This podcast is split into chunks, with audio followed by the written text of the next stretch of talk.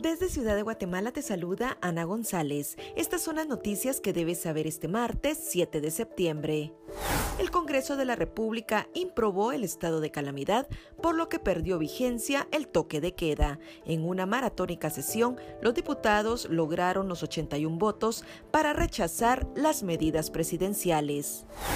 Luto en la sociedad de Guatemala por deceso de la señora Yolanda de Cofiño, que destacó por su labor social.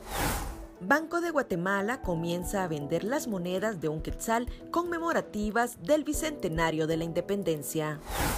En noticias internacionales, rescatan a un niño de tres años tras cuatro días desaparecido en un bosque de Australia.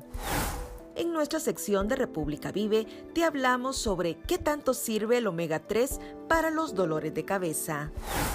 Eso es todo por hoy. Para mayor información, ingresa a república.gt y mantente informado sobre las noticias del día. También nos puedes seguir en redes sociales como República GT.